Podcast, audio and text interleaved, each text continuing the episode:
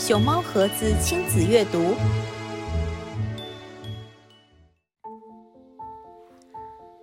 如果你住在这里，世界各地的房子；如果你住在这里，一个狗跑木屋。当你想从卧室走到厨房时，你就得走到屋外。家里人睡觉的地方在屋子的一边，而厨房和起居室在屋子的另一边。连接这两边的是个敞开的、铺着木地板的走廊。狗可以在木地板上睡觉，负鼠也可以在木地板上小跑。如果你住在这里，你也可以在木地板上睡觉，或者跑来跑去。如果你住在这里，在白雪皑皑的山上，你可以把绵羊啊、山羊啊、牛啊养在你家的牧人小屋里。牧人小屋一般有四层，比美国的狗跑木屋大多了。动物们住在底层，而你和兄弟姐妹们住在高高的顶层。你的雪橇、雪鞋和溜冰鞋会被放在大门旁边最低一层的露台上，而家里自制的奶酪会储藏在地窖。如果你住在这里，你需要爬上一个梯子，从隐藏的屋顶进入你的家。你的家是由泥砖而不是木头建成的。你的家会和邻居的家共用墙壁，这样就会形成一个高达五层的联合结构。从远处望去，就像一个村庄。如果不受欢迎的来访者出现，你可以把梯子拉起来藏好。如果你住在这里，你可以从主房起床，在后房的厨房里吃早餐。然后不用出门，就能走到谷仓。连接主房和谷仓的房子，使得你冬天不必在深雪和寒风中跋涉，就能照顾家养的动物。门也会把想要拜访你的牛啊、羊啊、鸡呀、鹅啊阻挡在外。如果你住在这里，你的卧室会在一座山的内部。房子前面的窗户和门扉掩盖了其实你是住在一个洞穴里的事实。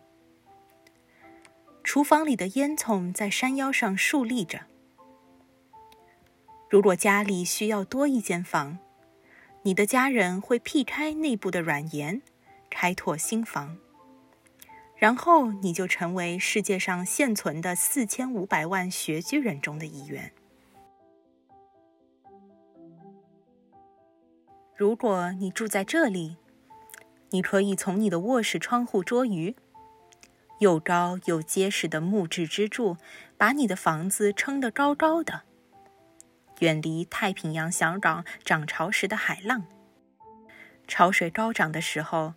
你可以跳上船去拜访朋友。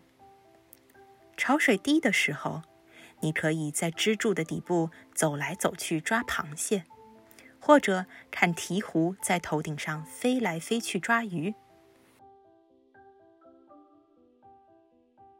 如果你住在这里，你迈出家门就能坐上船去学校。你的社区是一个略高于海平面的人工小岛。大大小小的运河组成了一张水网，交通方式几乎全部靠各种各样的船，而不是汽车、自行车和公交。你家房子上面三层的地板是由木材和砖瓦建造，而底层的地板却是水面。如果你住在这里，你需要穿过三座吊桥才能回到你的家，一座城堡。一进家门，有无数的走廊和几十间房子让你跑来跑去，还有七座塔楼可以爬上爬下。站在塔楼上，你能看到远处数里之外的地方。城堡周围围绕着护城河，你可以在河里一边划船，一边和小鸭与天鹅玩耍，和青蛙与乌龟嬉闹。如果你住在这里，你的家里永远不缺陪你玩耍的朋友，因为你们十几户人都住在同一个巨大的圆形土楼里。你家里的起居室和卧室在上层，而厨房和洗衣空间是在一层和其他住户共享。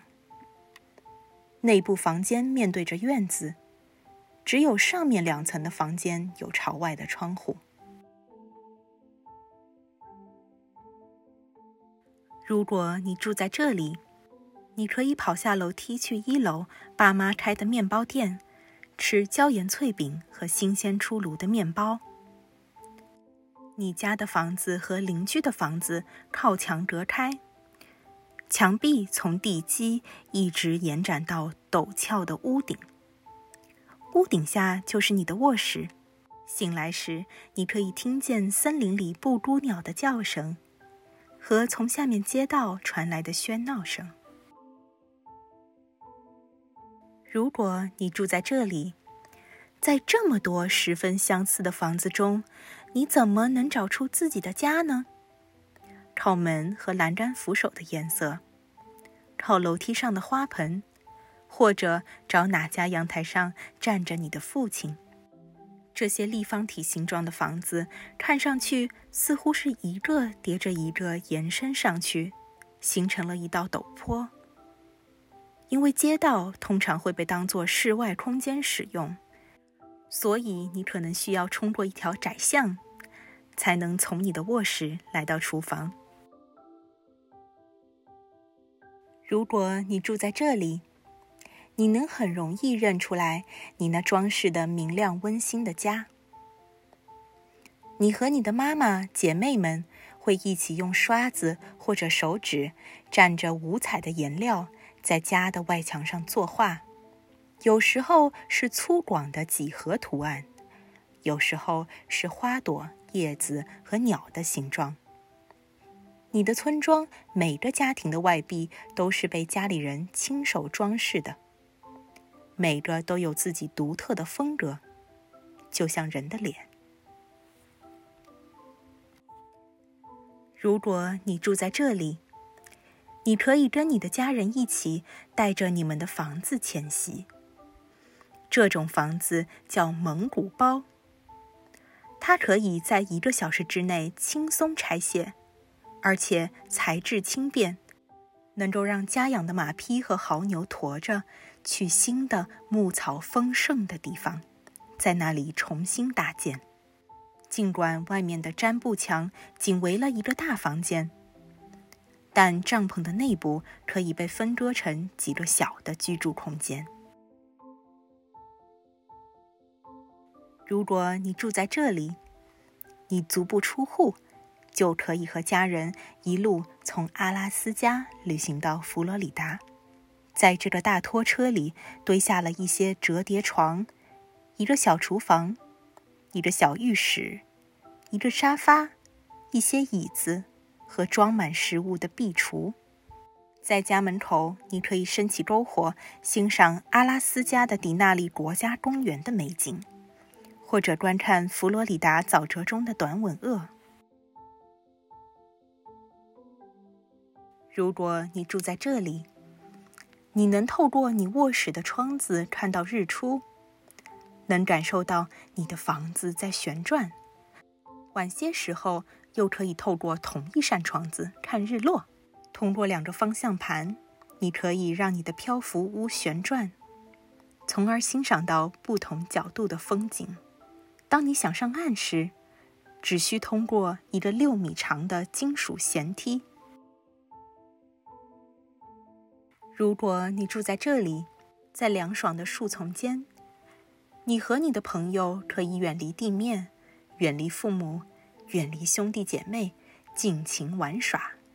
利用你家后院里最粗壮的那棵树，以及你能找到的各种废旧物品，比如板子、旧门窗、旧家具、帆布、自制木梯。你就可以搭建一个自己想要的样子的木屋。当它被建好以后，带着手电和睡袋爬进去，你就可以和松鼠和啄木鸟为邻，像在家里一样舒适。